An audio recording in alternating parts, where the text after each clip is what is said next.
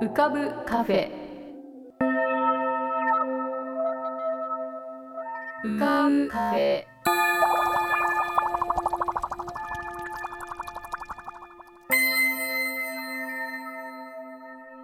2021年4月23日。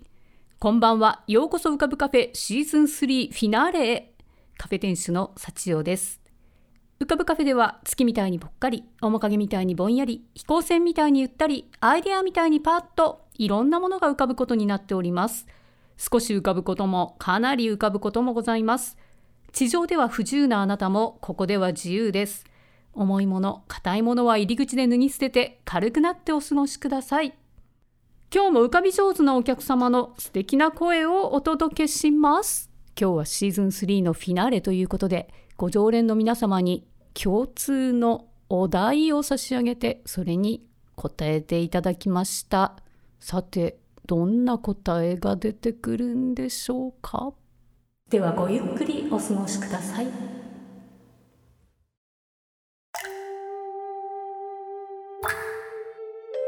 桐竹門富こと富さんのぷかぷか温泉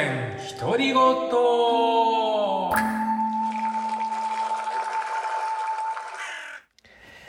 えー、皆さんお元気でお過ごしでしょうか？本日もぷかぷか温泉にご入湯いただきまして誠に大きにありがとうございます。えー、今回ね、えー、浮かぶ影もシーズン3の最終ということで、えー、僕もですね、これ今回、え、ぷかぷか37回目の録音になります。よく喋りました。はい。えー、あの、まあコロナ禍でですねあの始まって、えー、最初はできるかなとか思ってたんですけどうんまあ喋れる内容もね何喋っていいのかとかと思ってたんですけどまあなんとか、うん、ここまで続けられてよかったと思っております。はい。えっとね今日ちょっとねあの面白いことがあったんですよ。あの、あの恋女房そめけたずなの道中すごろく団っていう団であの腰元若菜ちゃんを使ってるんですけどあの道中すごろくっていうぐらいですからあのすごろくをねやるんですよねあの舞台で。でまああの、まあ、お姫様がいて、ね、あの、ちっちゃな女の子なんですけど、その子が、あの、お嫁にいるくの嫌だっていうのを、まあ、並べるために、まあ、三吉っていうね、あの、男の子が持ってきたすごろくをやる場面があるんですがね、そのね、一発目をね、まあ、あの、こう糸のついたね、サイコロが2つあるんですけど、それをバッと振るんですけどね、まあ、お客様からね、見えにくいと思うんですけどね、今日一発目をね、振った時に、あのサイコロが2つ縦に重なって乗ったんですよ。もうまずみんなすごいっつって。あの今までね僕も結構ね道中すごくあの三吉も使ってますしやったんですけどね。そんなことね初めてです。だから思わずすごいって あの みんなあの舞台中には声出さないんですけどお客さんには分かんなかったと思うんですけどまずすごいって声が出てしまってあの笑みがこぼれてしまいました。はい。そんなことがありました。はい。ちょっとあのご報告までに。はい。で、えー、今回はですねあのそのシーズン3の最後ということでまああのいつもだとねあのリモートっていうかあのでみんなでおしゃべりしたりとかするんですけど、えー、ねあの亭主の方からあのこう題名題というかそのテーマをいただきましてはい、えー、僕も1週間ぐらいちょっとこう寝かしといて考えたんですけどまず第一。5億円くらいの大金をもしもね手に入れたら何をしたいかということなんですけどね。あの何をしたいでしょう？さああのね今の時代にはちょっとあれなんですけどねパトロンをしてみたいですね。うん。あのやはりそのこうなんかな文文文化というかあの優れた絵描きとか音楽家とかですね。あの自分が見つけてですねそれに対してね湯水のようにお金を注ぎそして全部使い切ってあのお金がなくなってですねもう身をやつすというかねどうしようもない人生を送るっていうね。なんかそれぐらいねこうパーッとね使いたいな。そうそういう人をなんかちょっと見つけてうんみたいなって思いました。あとですねえ自由にええパート2ですけど自由に使える無限の時間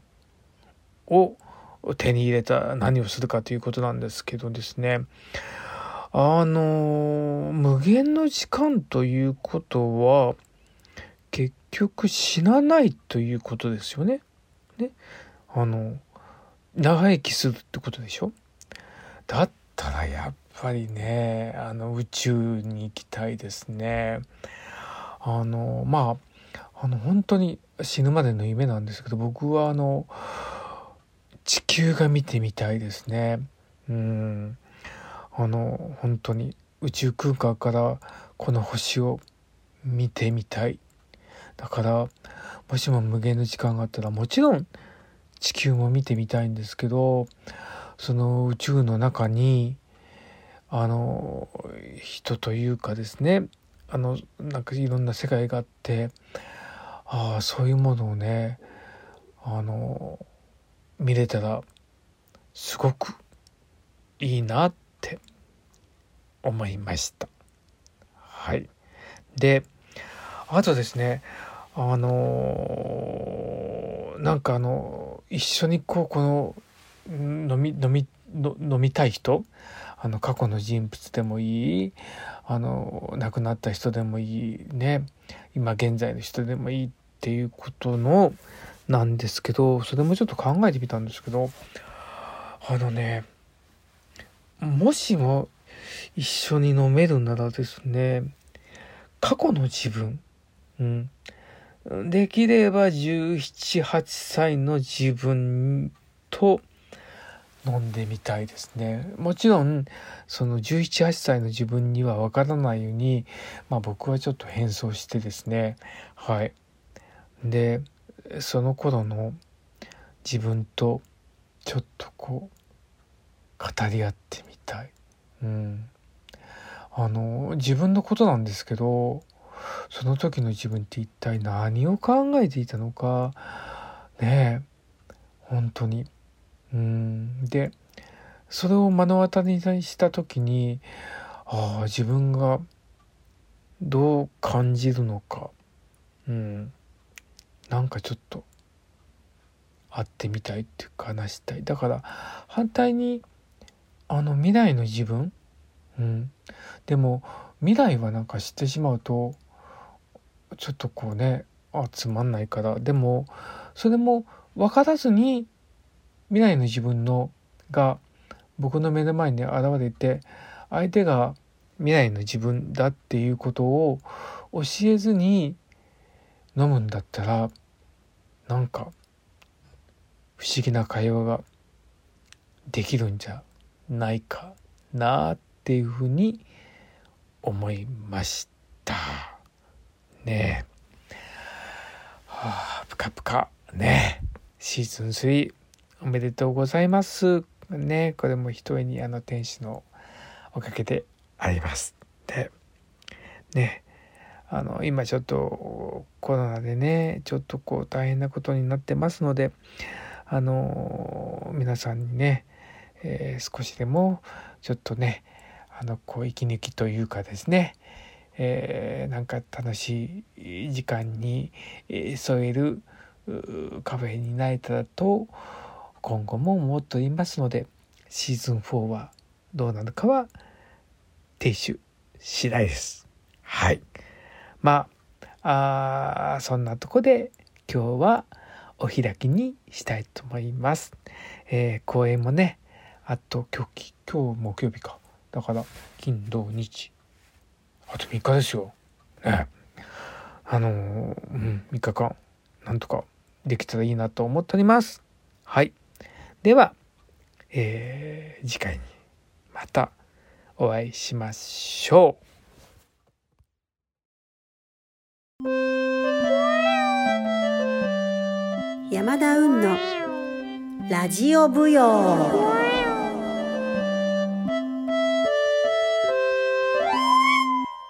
こんばんは。山田運です。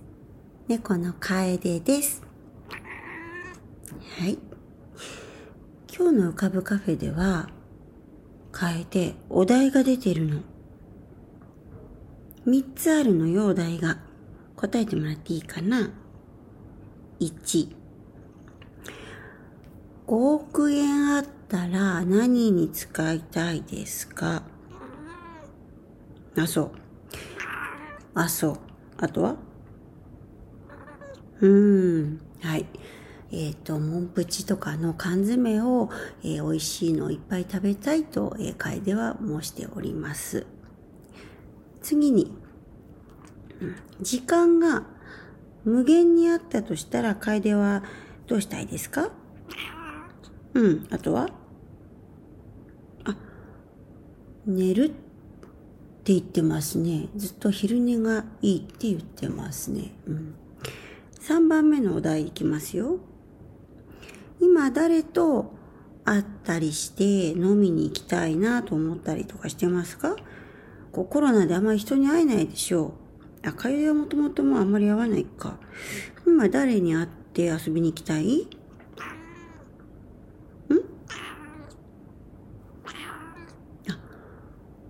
って言ってますね。あ、あーんじゃないよ。うーんでしょ。私と会いたいんだよね。うん。そうみたい。楓は、毎日私と会ってるけど、もうちょっと、あの、多い時間ね、たっぷりとした時間私と一緒にいたいと、そう申してますね。はい、ありがとうございます。うん。はい、どうぞ。そういえばこの間あの店主がですねあの今日はふわふわの尻尾の長いお客様もいらしてます。って紹介してくださったんですけどうちのあの楓お嬢様は尻尾がびっくりするぐらい短いんです。1センチか2センチぐらいほぼないです尻尾がね。楓の尻尾はなんであんなに短いのかしら。しかもこうくるんってなってるので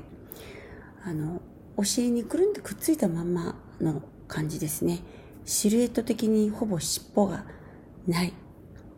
という猫です。さて私はですね、えー、今回のお題についてお話ししたいと思います。まず1大金があったら何に使いたいか。うん。これはねつい1週間前ぐらいちょうど稽古場でね話題になったんです。全く同じ5億円あったらみたいな話でしたね、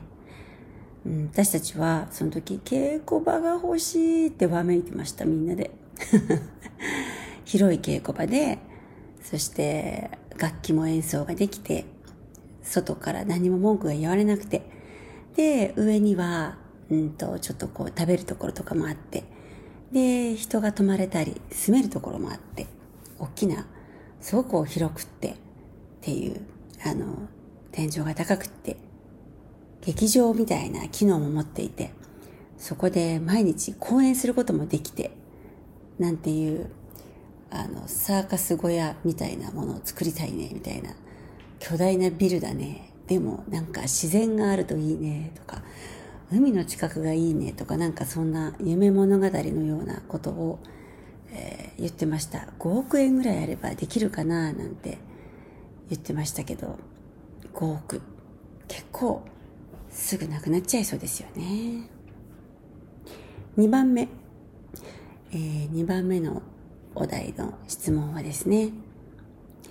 時間が無限にあったら何をしたいかっていう話でした。私はまあ、今と変わらない日々がいいなと思います。そこそこ仕事をして、そこそこ人と会って踊ってあとはもし時間がたくさん使えてだとしたら、うん、もう一回読んでみたい本を読んだり展覧会に行ったりそれから楽器の練習もしたいですね。うん。しばらく弾いてないピアノを弾いたり三味線を習ったり、うん、ギターをもう一回練習したり歌の練習をしたり音楽をたくさんなんかこう自分で奏でるみたいなこととか。あとはうん、まあ、つまりは結構インドアですね。私はもうあんまり足が良くないので、ダンサーですけど実は足が悪いのであのあんまりこうハイキングに行きたいとか山登りがしたいとかって思わないんですよね。だからインドアで楽しい、こう、ことを学びたいなっていうふうに思います。そしてなるべく今と同じ時間が無限にあったらいいのにって思いますね。この日常生活が。3番目。うん、今誰と会いたいですか？コロナになってから本当に人と会うことがとてもこう少なくなりました。と言っても私は時々人に会いますよ。でも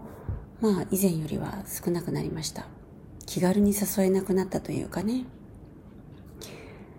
うーん。いろんな人に会いたいなでもまず毎週このラジオをね、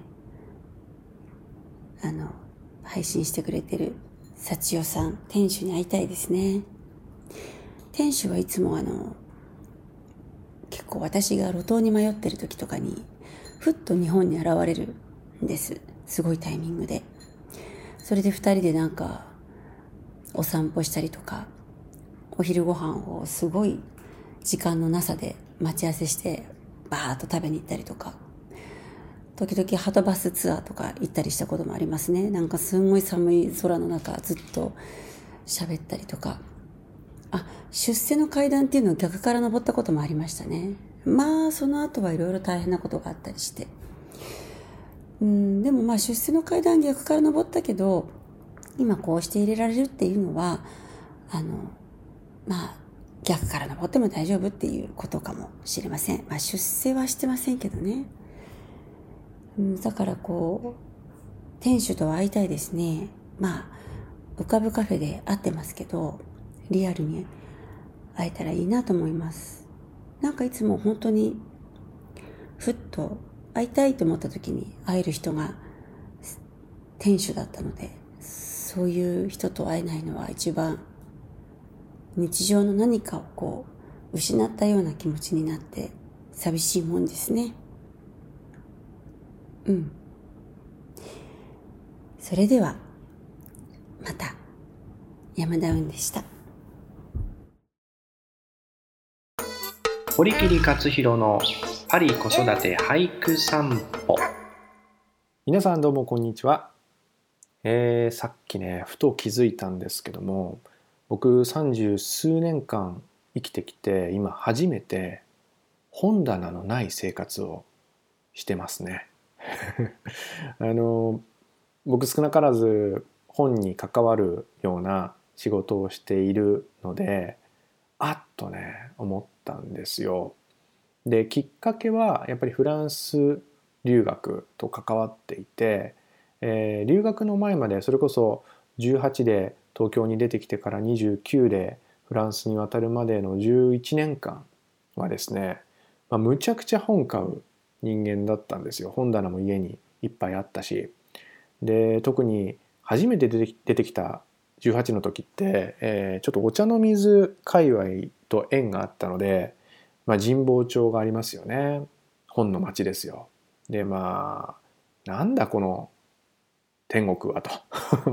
いうことでなんか本当毎日のように神保町を歩いてたんですけどもまあその後もとりあえず本は買っておくみたいなのがもう身につ身についてて、えーそれもあって本だらけ本まみれの生活をしていたんですけどもまあそれを全部持っていくわけにはいかないので留学する時にかなり限定して絞って持っていったんですね。で帰ってくる時もやっぱりフランス語の本買ってましたからそれを持って帰るのに一苦労して、まあ、この2回の渡航というか引っ越しで、えーお金もね当然かかりますから本はちょっとなるべく最小限にしようという教訓めいたことがですね体に染みついていたこともあって、えーで今回またフランスに来る時に絞っているので今ものすごく本が少ないという状況にいるんですけれども、えー何冊ぐらいかな、えー机の上に50冊ぐらい、しかないですね。はい、でなんでこんな話をしているのかというと、えー今回ですね、えー浮かぶカフェシーズン3が無事終幕ということでおめでとうございます。ね、幸代さんには本当に毎週お世話になっておりますので、えーお礼を申し上げるとともに、えーこれを聞いてくださっている皆さんにもお礼を申し上げたいと思います。ありがとうございます。で、えーその店主の幸代さんから今回公開質問状が届いているので、えー順次ねそれにお答えしていきたいと思うんですけどもその第1問が5億円あったら何しますか？ってねいう難しいですよねこの問題ね。で昔だったらやっぱりね本棚というか、まあ、図書館みたいな部屋を一つ作るみたいなことを言ってたと思うんですけども今本が周りにないのでまあね何作ろうかなと思って、まあ、非常に植物的というか原生理学的な答えになるんですけど運動場ですね、えーまあ僕サッカーやってたのでサッカーのフィールドが欲しいです。まあ今私尿酸値中性脂肪そして悪玉コレステロールの三冠王まっしぐらでございますので、えー自分の健康と寿命のためにもやっぱりこうふとね、えー運動が自分でできるそしてストレス発散ができる、まあ、サッカーボール蹴るの結構ねストレス発散になるので、えーそういう機会があったらどんなにクオリティオブライフが向上するだろうと思って、えーまあ、5億円もかからないかもしれませんがいろいろね芝のメンテナンスとかも含めて運動場サッカーコートが欲しいなと思いました。はい、で、えー続く第2問なんですけれども自由に使える無限の時間があったら何をしたいですかと。うんこれもね難しいですよね。まあ、いろいろ考えましたけどもやっぱり人間最終的に究極的には食べ物なんじゃないかと思い至りまして、えーまあ、これは人によって答えは違うと思うんですけども僕は自分で作れないけど好きな食べ物が自分で作れるようになりたいということで2つあるんですけどもパン屋と寿司屋で修行をすると思います。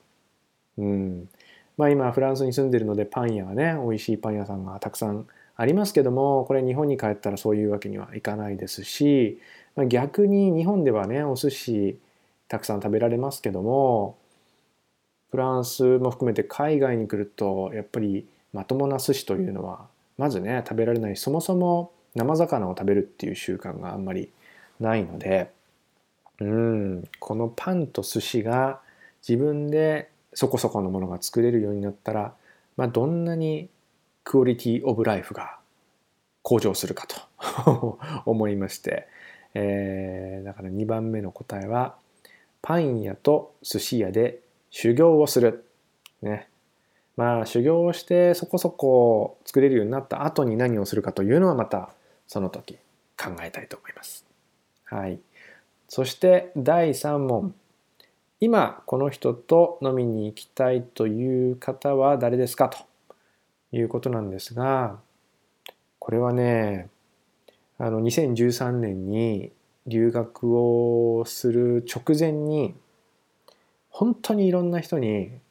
ご飯連れてってもらったんですよ。まあ壮行会ですね。えー、壮行会と称して、えー、その時は独り身だったので、えー、本当に昼夜ものすごいペースで、えーまあ、ランチに連れてってもらったり夜はですね、えーまあ、ご飯に連れてってもらったりしてたんですよ。まあ、特に、えー、俳句を始めて2年ぐらいだったんですけどその2年間で、えー、できた俳句の知り合いっていうのは本当にいい人ばっかりでですね、えー、美味しいものをたくさんご一緒になったんですけどもまあそれから今8年ぐらい経つのかななかなかやっぱり子供ができたりして一緒にご飯食べに行く機会とかもね今特にコロナであれですけどもないのでやっぱりねその時にお世話になった人たちと一人一人また食事に行きたいなと思いますね。えー、まあ飲みに行きたい。まあ飲みに行きたいですね。えー、だから3つ質問答えましたけど結構僕そのフランスに2回ね、えー、2年半の留学と今回妻の仕事で今2年ぐらい来てますけども、まあ、その2回のフランス生活が割とその質問にね影響しているかなと答えをねあの決めてから思いましたね。そのフランス同行で答えようっていう意識は全くなかったですけど、えー、必然的にこのね、えー、海外生活がなんか自分の思考とか行動にこう影響を与えてんだなと改めて思いました。はい、というわけでお時間が来てしまいました。次回からはシーズン4になるんですかね。え、っと何もその後のことは聞いていないんですけども、まあ、店主の幸代さんがね大幅リニューアルをもしかしたら企画してるかもしれないですし今まで通りシーズン4をひっそりね開店するかもしれないですし皆さんどうぞご期待ください。はいというわけで現場の現場の？幸代さんにお返ししたいと思います。それでは皆さんまたお会いしましょう。さようなら。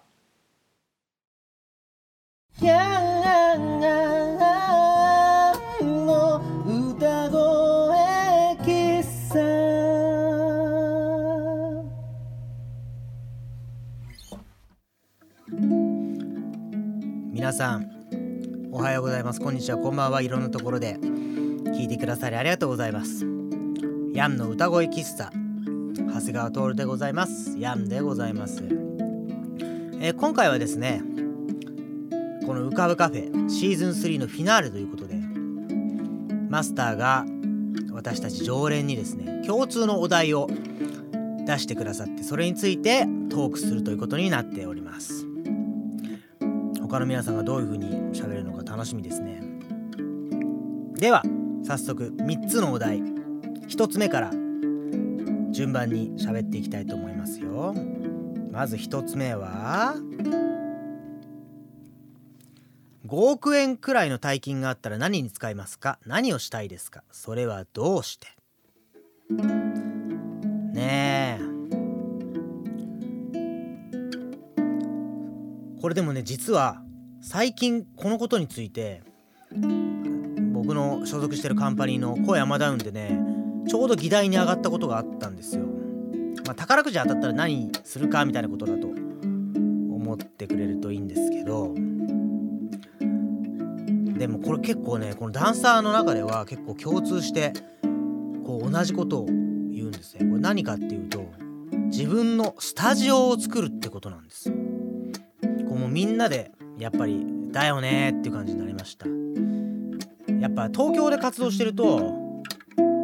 広い稽古場っていうのがないんですよ。固定の稽古場がないので常にあの公共の施設とか貸しスタジオとかを借りながら稽古するって感じなんで、やっぱそれが結構大変なので稽古場があればね何にも気にせずに広い場所で踊れるっていう。やっぱ広い場所っていうのが大事なんですよね。狭い場所ならなんとかなるんですけどね。でこう理想のやっぱスタジオっていうのがやっぱあってまずは広いこと。15メーター15メーターぐらいあると理想ですよね。まあさすがにそれはきついかもしれないんで、まあ、10メーター10メーターぐらいあったらすごくいい系ですね。で天井も高いのがいいです。天井が低いとやっぱりこう開放感というか伸び伸び踊るのにやっぱ天井が高い方がいいんですよね。でこっから先は僕だけのあれなんですけどやっぱ太鼓が打てる防音設備があるっていうのがすごい大事ですね。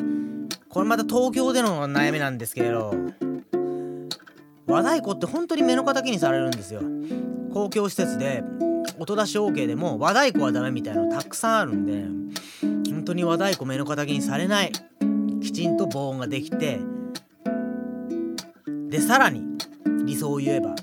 大きな窓がある。景色が良くてベランダとかがあってここまでくれば本当理想ですけどね。ただやっぱ和太鼓ができる場所っていうのは基本的に都内では地下にあるっていうのがもうセオリーなのでここはもうどっちかしかないかなと思うんだけどまあ理想の話なんでね。あの太鼓が打ててベランダがあって景色が良くて窓がでかいっていうのがもう理想です。それを5億円でやれないと思うけどまあお金があったら作りたいものですね。さて次です。2個目のお題。自由に使える無限の時間があったら何をしたいですか？それはどうして？やっぱねお金じゃなくて時間があったら何がしたいか。これはですねもう旅ですね。で僕はですねあのサウナに入るのと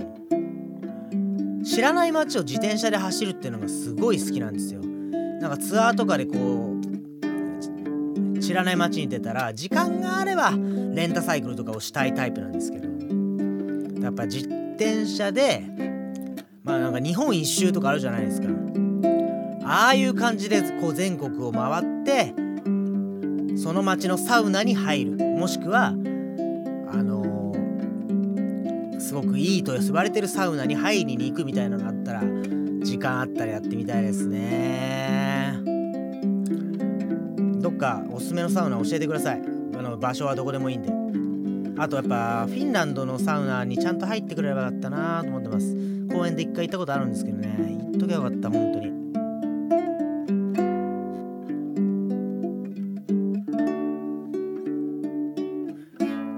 3つ目のお題です。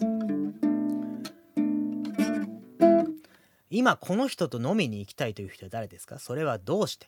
実在の人物でもすでに亡くなっている方でも歴史上の人物でも構いません。一体その人とどんな話をするんでしょうなどなど。そうっすね。まず僕はあんまりお酒が得意じゃないっていうのはまああるんですけど、まあ、会って話をしてみたいっていう意味で言うといろんな歴史の人物とかもあるんですがあのおじいちゃんかなと思ってます。これはですね母方のおじいちゃんも父方のおじいちゃんもですね。父方のおじいちゃん本当に小さい頃に母方のおじいちゃんも僕はまだ学生高校生とか中学生の頃に亡くなってるので大人としてこう喋ったことがもう全然なかったので聞いてみたいことがあります。父方のおじいちゃんは戦争に行った頃の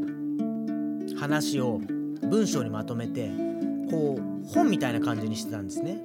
もちろん出版してたとかじゃないんですけどそのまとめた文章を僕の父親が製本して最終的には一冊の本にはしてました、まあ、自費出版みたいなことだと思うんですけど、まあ、その時の話とかやっぱり直接聞いてみたいなと思います。で母方のおじいちゃんはなんと演劇をやってたらしいんですよ。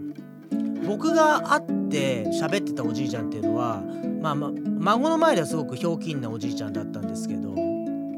なんていうかまあ頑固親親父とまではいかないけど基本的には寡黙な人で野球がすごい好きな見るのがねそういうおじいちゃんばっかりを知ってたんでまさか芝居をやってたみたいなことなんかは全く聞いたことなかった。これ大人になってから聞いたんですけどそれについて詳しく聞いてみたいですね。どんなのをやっててどうして演劇やってたのかっていうのを本当に聞いてみたいです。本当に意外なことだったので。なんかやっぱ知ってあるのかしらねとも思ったりもします。あとはまああれですね。この浮かぶカフェの皆さんとやっぱり飲んでみたいですね。うんさん以外会ったことないので直接。まずはそれが目標なんじゃないかしらねとは思いますけどね。いかがですかね皆さん。という感じで3つのお題に答えさせていただきました。これみんなのね3つのお題をまた聞いてそれについてまた喋ったりするのも楽しそうですね。えーシーズン3まで来ました。この浮かぶカフェ皆様のおかげでございます。これからも何かと楽しいことができたらいいなと思っておりますので引き続きお付き合いいただければと思います。では今週はこの辺で。マスターもありがとうございました。皆様お疲れ様でした。シーズン4でお会いいたしましょう。長谷川徹でした。ヤンでした。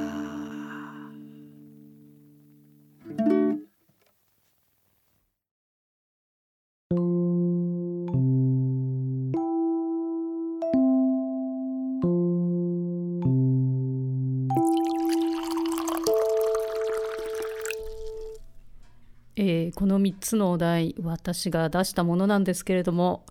私もそれに答えてみたいと思います、えーまず1番目のお題が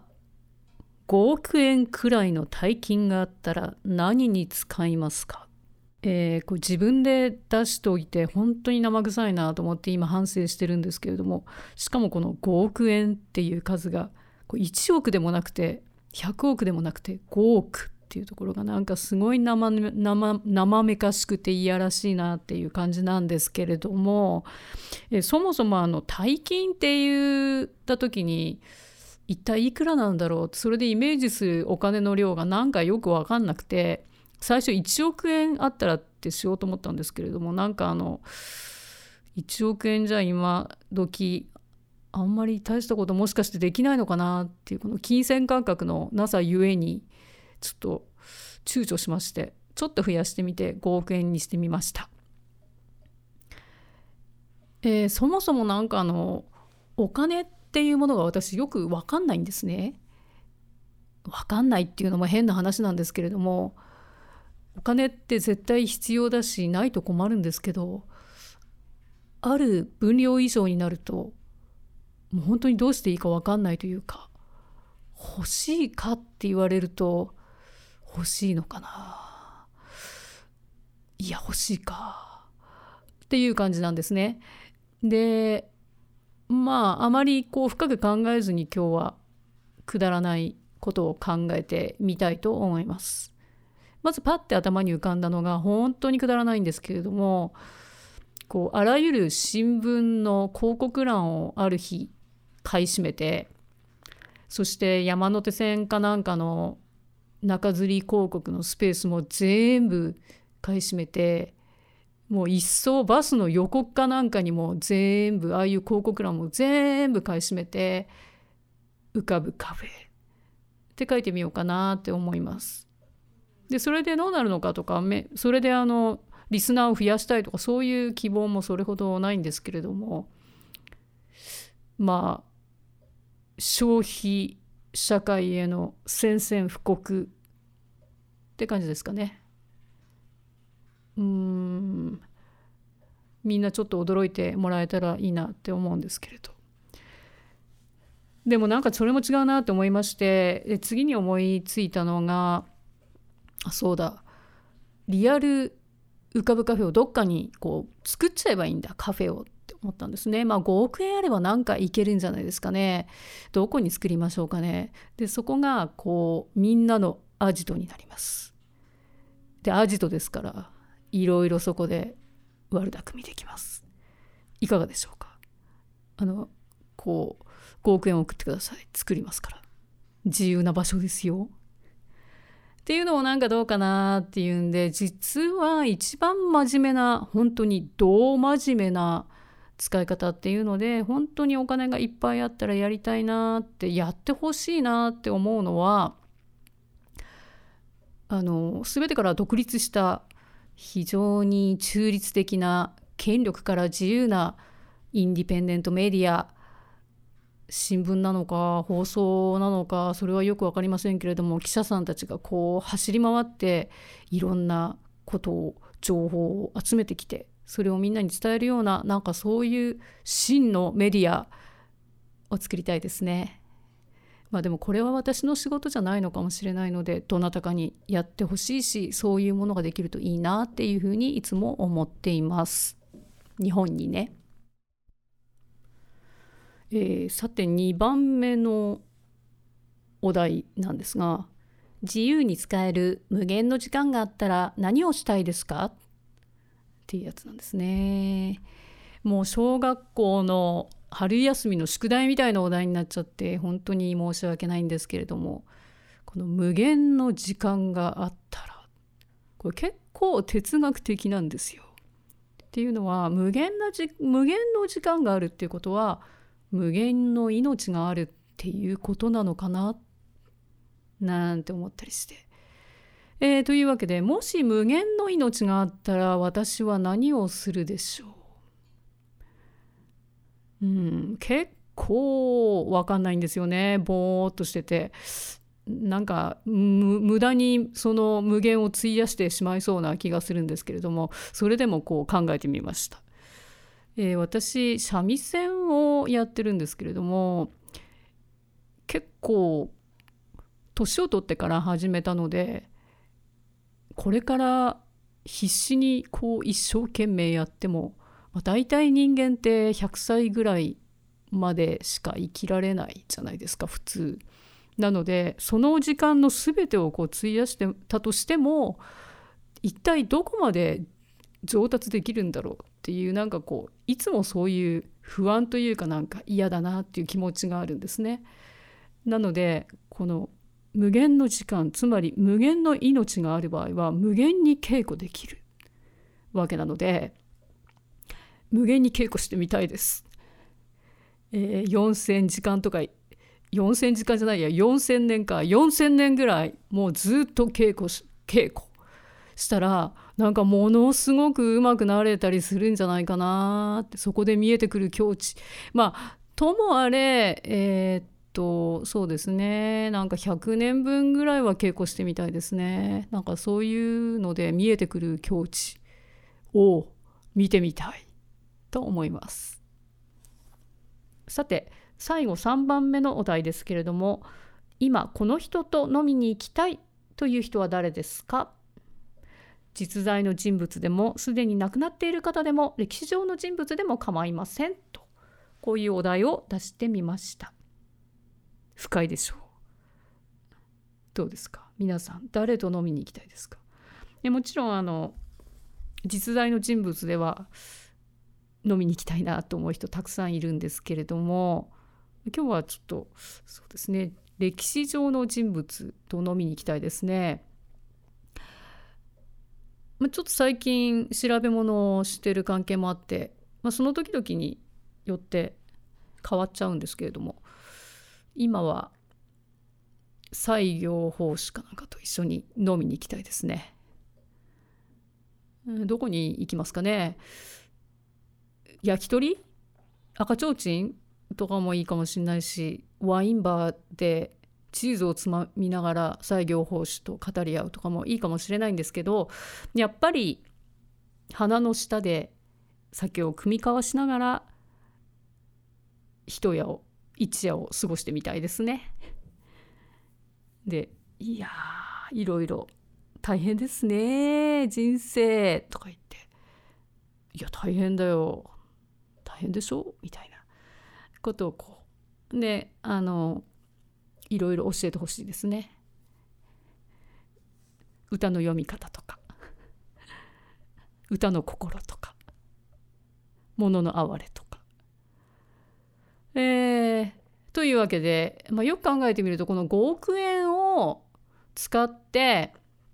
無限の時間を使って5億円をどんどん増やしてそして、えー、歴史上の人物と一緒に飲みに行けるシステムっていうこうなんかドラえもんのシステムみたいですけどね。飲みに行けるシステムっていうのをこう開発してっていうのがこの私の究極の夢なのかなっていうふうに思いました。いかがでしょうか？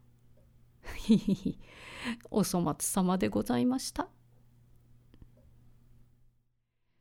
ヤンの歌声喫茶へのリクエストまた番組へのご感想ご意見などは浮かぶカフェ at gmail.com ukabucafe at gmail.com または番組ホームページの投稿ボックスまでラジオネームを添えてお送りください。浮かぶカフェシーズン3もこれでおしまいということで来週はシーズン4が始まるのかどうか。この場を借りてご常連の皆様そしていつも聞いてくださっている皆様に心から感謝を申し上げます。さあ、シーズン4はどうなるんでしょう？それでは浮かぶカフェ。また次回のご来店をお待ちしております。